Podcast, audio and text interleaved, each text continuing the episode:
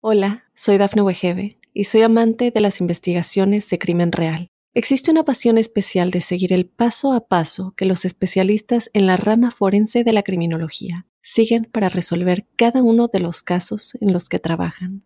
Si tú, como yo, eres una de las personas que encuentran fascinante escuchar este tipo de investigaciones, te invito a escuchar el podcast Trazos Criminales con la experta en perfilación criminal, Laura Quiñones Orquiza en tu plataforma de audio favorita. Mundo Now, noticias en 5 minutos. Inmigración, dinero, política, entretenimiento y todo lo que necesitas para amanecer bien informado. Comenzamos. Hola, ¿qué tal amigos? Bienvenidos a Mundo Now. Les saluda Alfredo Suárez junto a Camila Daza y Daniela Tejeda. De inmediato comenzamos con las informaciones. El presidente Joe Biden declaró el domingo que la evacuación de estadounidenses y afganos en riesgo, entre otros, desde el aeropuerto de Kabul se aceleró durante el fin de semana, aunque sigue siendo vulnerable a las amenazas del grupo de Estado Islámico. Al cumplirse una semana desde que el talibán completó la toma de control del país, Biden dijo que altos mandos militares continúan discutiendo la posibilidad de extender las evacuaciones más allá de la fecha límite del 31 de agosto. Biden aseguró sin explicar en su totalidad que las fuerzas estadounidenses han logrado mejorar el acceso al aeropuerto para los estadounidenses y demás personas que intentan abordar los vuelos. Dejó entrever que se ha extendido el perímetro para establecer una zona de seguridad. Autoridades policiales arrestaron a un hombre identificado como Omar Barrera luego de que presuntamente ocultase su celular en el baño para grabar a una compañera de trabajo. Medios locales informaron que la mujer encontró el teléfono celular el 11 de agosto. En ese momento observó que el dispositivo estaba en el piso cubierto con cinta adhesiva para poder ser ocultado en el baño del negocio donde trabajaba. La mujer manifestó que mientras revisaba el teléfono celular observó que tenía varios videos e imágenes de ella en el baño durante los últimos días. La víctima contó a la policía que confrontó a Omar Barrera porque sabía que era el único otro empleado que usaba ese baño. Ella dijo que el señor Barrera admitió que el teléfono celular era suyo y lo confirmó al poder desbloquear el celular usando un patrón de pantalla táctil. Las fuertes inundaciones que azotaron varias partes de Tennessee ya han causado la muerte de al menos 21 personas, incluyendo dos bebés mellizos de 7 meses que fueron arrastrados por la corriente en el complejo de apartamentos donde residían. El alguacil del condado de Humphreys, Chris Davy, dijo a los medios de comunicación que más de 30 personas han sido reportadas como desaparecidas. Se instalaron cuatro refugios el sábado por la noche para los residentes cuyas casas se inundaron y se estaba utilizando una escuela secundaria para reunir a las familias. Las líneas telefónicas se cortaron durante y después de la tormenta y complicaron los esfuerzos de búsqueda, dijo la policía en un comunicado. Autoridades policiales confirman que tres personas murieron en un tiroteo que se registró en un estacionamiento al sureste del centro de Atlanta en el estado de Georgia.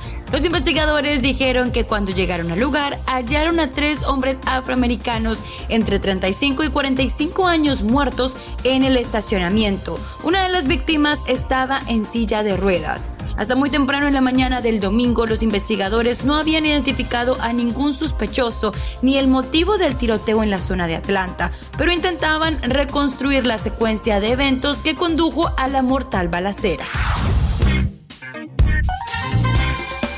Y con ustedes lo que más estaban esperando. Acaba de comenzar el espacio en el que va a tener usted la oportunidad de enterarse de las noticias más actuales del mundo del entretenimiento. Les cuento que la cantante mexicana Ángela Aguilar intimida a su hermano Leonardo Aguilar al llegar cabalgando hasta donde él estaba, comentando que su pequeña hermanita se veía como toda una emperatriz llegando después de una larga lucha en la guerra. En el video donde Ángela Aguilar intimida a su hermano, Leonardo Aguilar comentaba lo siguiente a sus fans. Aquí es donde quiero hacer mi casa. Mía, mía, muy mía. Exactamente aquí la voy a hacer. Y cambiando de tema, vaya controversia ha estado generando Lin May desde que anunció que está esperando un hijo a sus 68 años. Ante esto, la vidette no se cansa del ojo público y ha confesado que ella realmente lo que quiere para el baby shower de su supuesto hijo es que le regalen costosos obsequios. Lin May comentó que ella solo quería que le regalaran costosos obsequios, que no necesariamente fuera para su bebé, sino más bien para ella. Deportes. En los deportes, la FIFA informó a la Federación Mexicana de Fútbol que el partido de la eliminatoria mundialista del próximo 2 de septiembre entre México y Jamaica se deberá jugar sin público en las tribunas del Estadio Azteca, al tiempo que el juego frente a Canadá del 7 de octubre sigue en veremos, pues el máximo organismo del fútbol mundial aún no habría tomado una determinación al respecto. La comisión disciplinaria de la FIFA tomó esta determinación por los gritos homofóbicos que se presentaron en el preolímpico de la CONCACAF en marzo pasado en Guadalajara al tiempo que se espera una decisión definitiva sobre si se jugará a puerta cerrada un segundo partido eliminatorio, el cuarto del octogonal y segundo del Tri en casa, mismo que se llevará a cabo el 7 de octubre ante Canadá.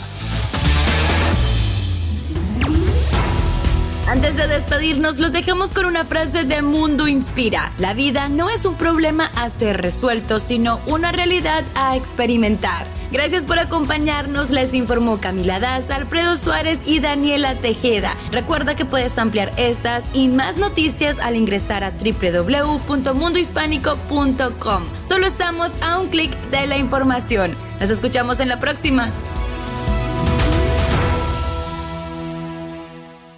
Hola, soy Dafne Wegebe y soy amante de las investigaciones de crimen real. Existe una pasión especial de seguir el paso a paso que los especialistas en la rama forense de la criminología siguen para resolver cada uno de los casos en los que trabajan. Si tú, como yo, eres una de las personas que encuentran fascinante escuchar este tipo de investigaciones, te invito a escuchar el podcast Trazos Criminales con la experta en perfilación criminal, Laura Quiñones Orquiza en tu plataforma de audio favorita.